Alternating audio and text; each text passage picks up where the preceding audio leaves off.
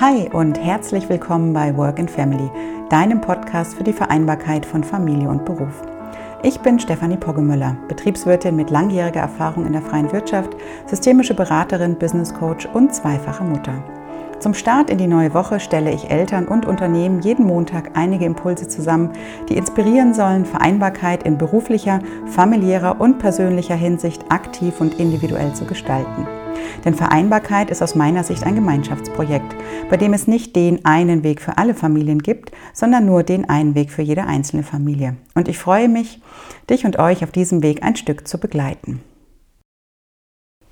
Ja, vielleicht ist es dir aufgefallen, dass es in der ja, vielleicht ist es ja, vielleicht ist es dir aufgefallen, dass es in der letzten Woche keine neue Folge ähm, des Work and Family Podcasts gegeben hat und das auch nicht ohne Grund, denn ähm, es ist einiges los aktuell.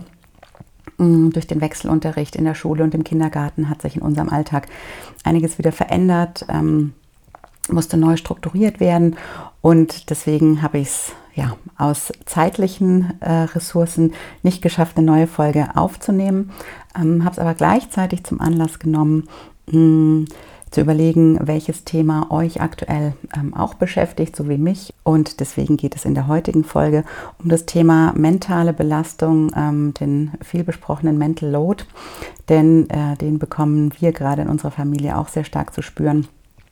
Und ähm, daher wollte ich das jetzt aufgreifen und diese Folge diesem Thema widmen.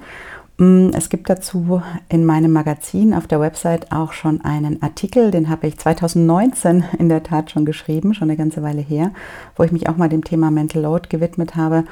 Denn das ist ja schon ein sehr großes Thema, das ja viele Familien, vornehmlich auch Mütter, mm, betrifft. Deswegen geht es heute darum und ich möchte euch einen kleinen Impuls mit an die Hand geben, wie ihr mit dem Thema Mental Load im Alltag ähm, besser umgehen könnt, gerade auch jetzt zur aktuellen Zeit, wo einfach so viele Dinge im Außen passieren, die immer wieder ja gemachte Pläne über den Haufen schmeißen, die immer wieder dazu führen, dass Dinge ähm, neu organisiert, geplant und arrangiert werden müssen, äh, ist Mental Load nochmal vordergründiger, weil einfach auch damit eine gewisse mentale Last einhergeht, wenn man sich ja, gedanklich immer wieder mit neuen Fragestellungen beschäftigen muss.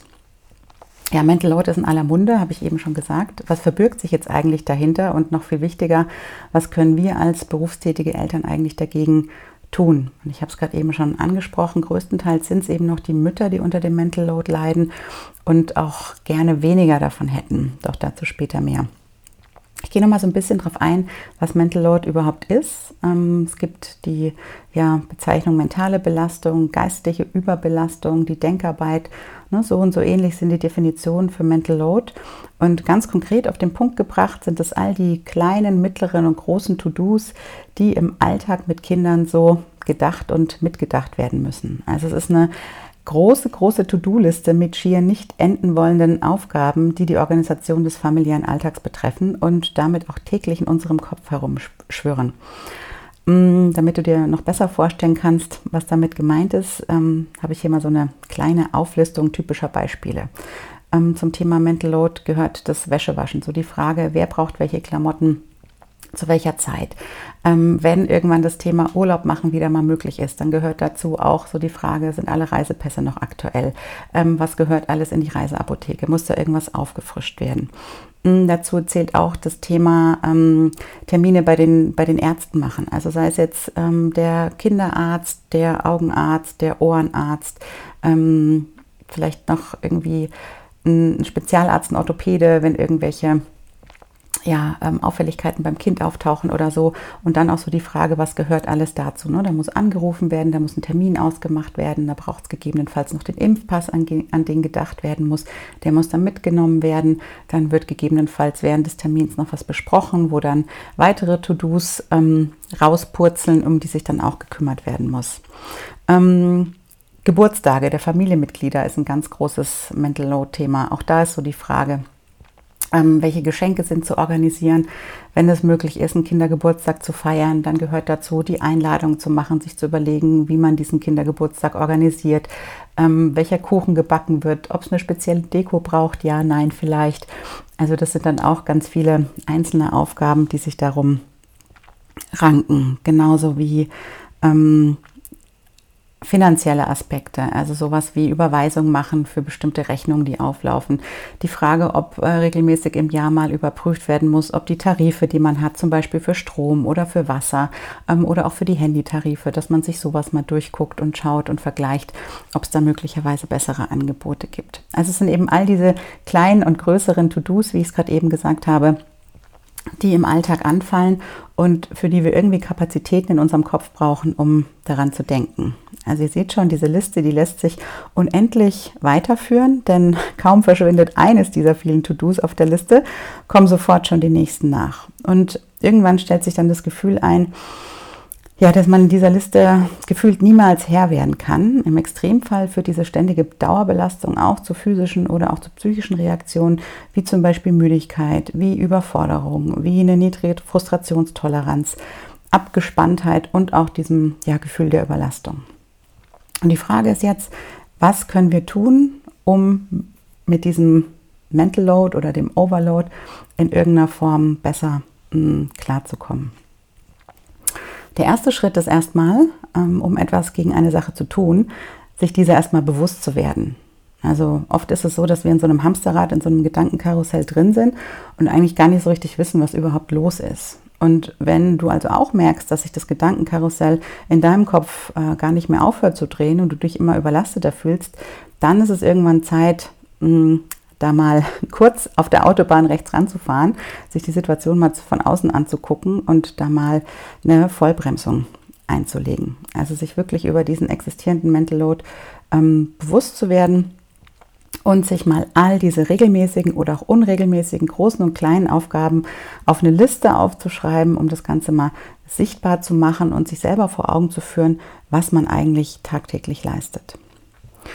Und wenn man diese Bestandsaufnahme dann für sich gemacht hat, oder auch beide Partner für sich gemacht haben, ne, das ist ja auch ein, ähm, ein, Thema, das nicht nur den, das eine Elternteil, sondern auch das andere Elternteil betreffen kann, ähm, dann geht es eben darum, ähm, ein, ein Miteinander zu finden. Also wirklich miteinander statt gegeneinander zu arbeiten. Denn letztendlich, wenn ihr euch als Elternteam auch begreift, dann geht es ja schon darum zu gucken, wie kann man ja die familiären Aufgaben so verteilen, dass es eben fair ist und dass jeder mit der aktuellen Situation und jeder mit der aktuellen Last an Dingen und To-Dos, die in seinem Verantwortungs- oder Aufgabenbereich liegen, auch gut klarkommt. Ja, wenn dann diese Bestandsaufnahme vorliegt, dann ist es wichtig, da auch drüber zu sprechen und zu sagen, Mensch, ich merke, hier ist gerade eine Überforderung, es sind einfach zu viele Dinge, ich schaffe das nicht mehr und tatsächlich auch um Hilfe zu bitten und die auch ein Stück weit einzufordern. Denn gerade Frauen, also ich will es jetzt nicht generalisieren, es gibt auch Frauen, die das anders für sich handhaben, aber viele Frauen, die glauben oft aufgrund gesellschaftlicher Erwartungen oder klassischer Rollenbilder oder auch der jeweiligen Sozialisation aus der Herkunftsfamilie heraus, alles alleine machen zu müssen und jedem gerecht werden zu müssen. Ne? Das sind so Verhaltensmuster und Antreiberstrukturen, die in uns sind, die dazu führen, dass wir uns so verhalten, wie wir es tun doch auf lange Sicht ist das eben sehr ungesund. Und daher ist es wichtig, wirklich das Gespräch mit dem Partner, der Partnerin zu suchen und alle beteiligten Familienmitglieder auch in diesen Prozess mit einzubinden. Ne? Denn ihr habt gemeinsam die Entscheidung getroffen, eine Familie zu gründen, Kinder zu haben und aus dem Grund tragt ihr auch gemeinsam die Verantwortung für eure Familie. Das heißt, wie ich es vorhin schon gesagt habe, ähm, macht eben beide die Aufgaben sichtbar, die, die ihr jeden Tag erfüllt und jeden Tag leistet sozusagen. Das heißt, dann habt ihr eine vervollständigte gemeinsame Aufgabenliste, sowohl von der Seite des einen Elternteils als auch von der Seite des anderen Elternteils. Und ähm, das ist auch immer total hilfreich, sich das gegenseitig vor Augen zu führen. Denn oftmals ist es ja so ein Gefühl, dass man selber viel mehr macht als der andere. Und wenn man sowas einfach mal aufschreibt und dann jeder so zeigt, welchen Teil er beiträgt, dann kann man diesem Gefühl schon mal so ein Stück weit entgegenwirken, weil man eben sieht, der andere trägt auch seinen Teil dazu bei, möglicherweise in einer anderen Form, aber er übernimmt auch Verantwortung und Aufgaben, die dazu beitragen, dass das Familiensystem gut läuft. Genau, und wenn ihr dann diese gemeinsame Bestandsaufnahme gemacht habt, dann braucht es von der inneren Haltung her erstmal ein, ja, ein positives Mindset, ein gegenseitiges Verständnis füreinander, ein aufeinander zugehen wollen, um auch eine gemeinsame Lösung für die vorliegende ähm, ja, Aufgabe des, des fairen Aufteilens zu finden. Dafür ist es ganz wichtig, dass ihr euch am Ende eurer Bestandsaufnahme auch gegenseitig für das wertschätzt, was jeder von euch jeden Tag leistet. Ne? Ihr seid ein Team, habe ich vorhin schon gesagt. Und deswegen sollte an dieser Stelle eben das Miteinander im Vordergrund stehen und nicht das gegenseitige Aufrechnen. Also jeder tut, was er kann im Rahmen seiner Möglichkeiten. Ähm, das gilt es immer wieder zu reflektieren, das finde ich total wichtig. Aber vom Grundsatz her, ja, sollte man sich da wertschätzend einander begegnen. Ja, und dann geht es darum, neu aufzuteilen und auch loszulassen. Also jetzt beginnt, sage ich mal, nach der Bestandsaufnahme die, die Um- und Neuverteilung. Und ähm, was uns da immer ganz gut hilft, ist, dass man die Tätigkeiten erstmal, die man eben so äh, aufgeschrieben hat, dass man diese Tätigkeiten erstmal kategorisiert. Also wir nutzen da zum Beispiel folgende Kategorien. Das ist zum einen das Thema Weglassen, also dass wir uns wirklich ganz konkret anschauen, welche dieser Aufgaben und ähm, Verantwortlichkeiten gerade jetzt in Zeiten von Corona, wo einfach noch viel mehr dazukommt, ist, finde ich auch das Nicht mehr tun eine ganz wichtige Kategorie. Also wirklich mh, die Aufgaben, ähm, die ihr aufgeschrieben habt, wo ihr sagt, oh, die braucht es jetzt gerade nicht, weil die von der Prio nicht so hoch sind, die unter die Kategorie Weglassen zu packen. Also wir machen das in der Tat so, wenn wir diese Bestandsaufnahme machen, dass wir unsere Aufgaben alle auf Post-its schreiben und dann kann man die ganz wunderbar in solche Kategorien packen, dass man eben eine Spalte macht oder einen Ort auf dem Esstisch zum Beispiel, da ist immer genug Platz für sowas, wo man dann eben die Kategorie weglassen bildet und dann erstmal alle Post-its dahin klebt, die man jetzt erstmal nicht mehr machen möchte. Dann gibt es so eine Kategorie, die nennt sich Outsourcen, also sich wirklich auch die Frage stellen, was von diesen To-Dos können wir abgeben an andere Personen. Da ergibt sich dann ein nächster Haufen mit Post-its unter der Kategorie Outsourcen. Und die letzte Kategorie ist dann Aufteilen. Also wie, äh, welche, welche Post-its oder welche Aufgaben teilen wir eben neu unter uns auf. Und nach der Einteilung lässt sich so eine Liste dann schon besser handeln. Das heißt, einige Aufgaben, wie ich es gerade eben gesagt habe, die fallen künftig ganz weg. Die macht man jetzt einfach gerade nicht mehr. Andere Aufgaben, die gibt man nach außen ab, zum Beispiel ähm, Hemden in die Reinigung bringen oder mal sich Einkäufe nach Hause liefern lassen. Ja? Man muss nicht jedes Wochenende selber zum Einkaufen gehen, wenn man merkt, das ist ein großer Zeit- und Stressfaktor. Dann kann man auch überlegen, ähm, sich ja, die Einkäufe auch mal nach Hause liefern zu lassen. Und die übrigen Aufgaben, die unter die Kategorie Aufteilen fallen, die gilt es jetzt eben aufzuteilen. Dafür hat es sich bewährt, sich gemeinsam zu überlegen, wer für bestimmte Tätigkeiten besser geeignet ist ähm, oder wer Spaß an bestimmten Tätigkeiten hat. Das heißt, dann kann man sich schon mal die Post-its hm, für sich nehmen, wo man sagt, ja, ich, mir macht es irgendwie mehr Spaß, Staub zu saugen als dem anderen und deswegen kümmere ich mich künftig ums Thema Staubsaugen. Dafür wäscht der andere vielleicht die Wäsche. Das heißt, da hat man schon mal einen gewissen der Prozentsatz der Aufgaben, die dann verteilt sind unter den Familienmitgliedern. Bei Familienmitgliedern ähm, zählen für mich ähm, auch die Kinder. Also wenn ihr Kinder habt, die schon im Grundschulalter sind, ich finde, das ist ein Alter, da kann man durchaus schon anfangen, Aufgaben abzugeben und zu verteilen, dann die auch in diesen Prozess mit einbinden. Denn von meinem Verständnis heraus ist ja eine Familie eine Gemeinschaft, wo es darum geht, dass jeder so seinen Teil dazu beiträgt, dass sich da auch jeder wohlfühlt in dieser Gemeinschaft. Und deswegen finde ich auch aus persönlichem Erleben heraus, weil ich und meine Geschwister früher zu Hause auch feste Aufgaben hatten, für die wir verantwortlich waren, dass man da auch die Kinder schon einbindet und äh, die auch in ihre Selbstwirksamkeit damit bringt. Das heißt, im ersten Schritt darf sich jeder die Aufgaben aussuchen, ähm, auf die er mehr Lust hat, sie auszuführen. Und dann geht es im nächsten Schritt darum, sich den Aufgaben zu widmen, die jetzt nicht so beliebt sind und da Kompromisse zu finden, wie diese Aufgaben aufgeteilt werden. Möglicherweise, indem der eine Partner die Aufgabe in der einen und der andere Partner die Aufgabe in der anderen Woche macht.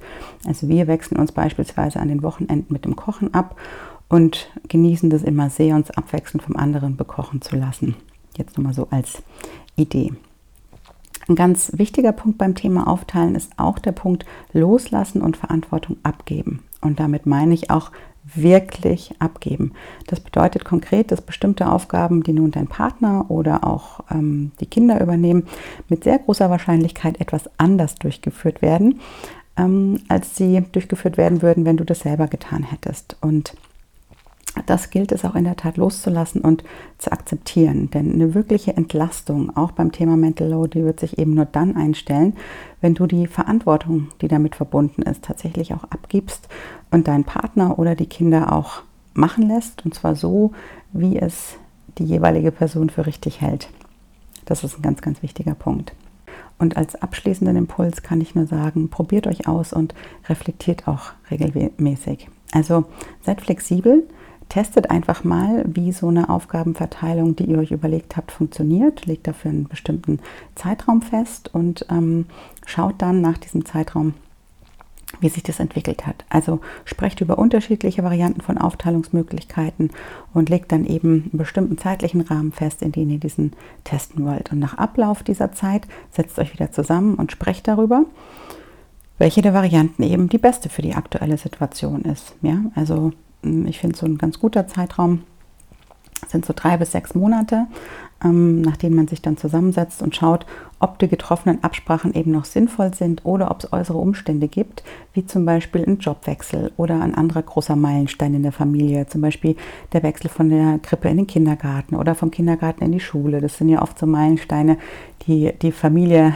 ähm, ja nochmal ganz schön durchschüttelt, weil das Kind in einer neuen Umgebung ist, weil sich neue Strukturen finden müssen und so weiter. Und bei solchen Meilenstein ist es so meiner Erfahrung nach aus den letzten zehn Jahren Elternsein so, dass es sich lohnt, sich an so einem Punkt oder kurz vorher nochmal zusammenzusetzen und zu schauen, ey, wie wollen wir uns eigentlich aufteilen? Und dann eben Anpassungen vorzunehmen, die erforderlich sind. Denn der Familien- und Berufsalltag, der ist einfach ständig im Wandel. Das sehen wir ja aktuell, ähm, auch aufgrund von Corona. Das ist natürlich nochmal eine Extremsituation, aber das sehen wir aktuell nochmal ganz besonders deutlich. Und daher ist auch ein gewisses Maß an Flexibilität erforderlich, um diesen Aufgaben und auch dem damit verbundenen Mental Load langfristig Herr zu werden und gedanklich dann auch mal wieder mehr Platz für die schönen Dinge im Leben zu haben. Denn die gibt es ja auch und die dürfen und sollten wir gerade in dieser Zeit, wo ja auch Mental Health ein großes Thema ist, nicht aus den Augen lassen. Ja, damit bin ich auch schon am Ende der heutigen Folge angekommen zum Thema Mental Load. Ich hoffe, du konntest den einen oder anderen Impuls für dich mitnehmen. Äh, ich freue mich über deine Gedanken dazu. Schreib mir gerne eine E-Mail, lass mir einen Kommentar auf meinem Instagram-Account da und äh, ja, lass uns da gemeinsam in den Austausch gehen. Und wenn du merkst, dass du gerne noch tiefer in die Materie einsteigen möchtest und äh, da vielleicht ein Unterstützungs- oder Beratungsangebot von meiner Seite aus brauchst, weil du sagst, Mensch, unsere individuelle Situation ist sehr speziell, da brauche ich noch einen anderen Input, dann melde dich gerne bei mir per E-Mail, die ist in den Show Notes verlinkt und dann freue ich mich, wenn wir da in einem Erstgespräch ganz unverbindlich uns mal austauschen können zu dem Thema. Ja, ansonsten freue ich mich auch über eine Bewertung in Form von Sternen oder eines Kommentars hier auf iTunes oder auf welchem Kanal du auch immer diesen Podcast hörst, damit auch andere Eltern mit diesem Podcast mm, in Kontakt kommen, sich da Impulse und Anregungen für den Alltag rausziehen können. Und das hilft mir sehr in meinem Wirken und Sein. Ja, und dann bleibt mir noch dir einen guten Start in die neue Woche zu wünschen. Und wenn du den Newsletter abonnierst, dann bekommst du automatisch die Info, wenn der Podcast mit einer neuen Folge in der kommenden Woche an den Start geht. Also klicke auch hier das Häkchen und dann freue ich mich, wenn wir uns in der kommenden Woche wieder hören.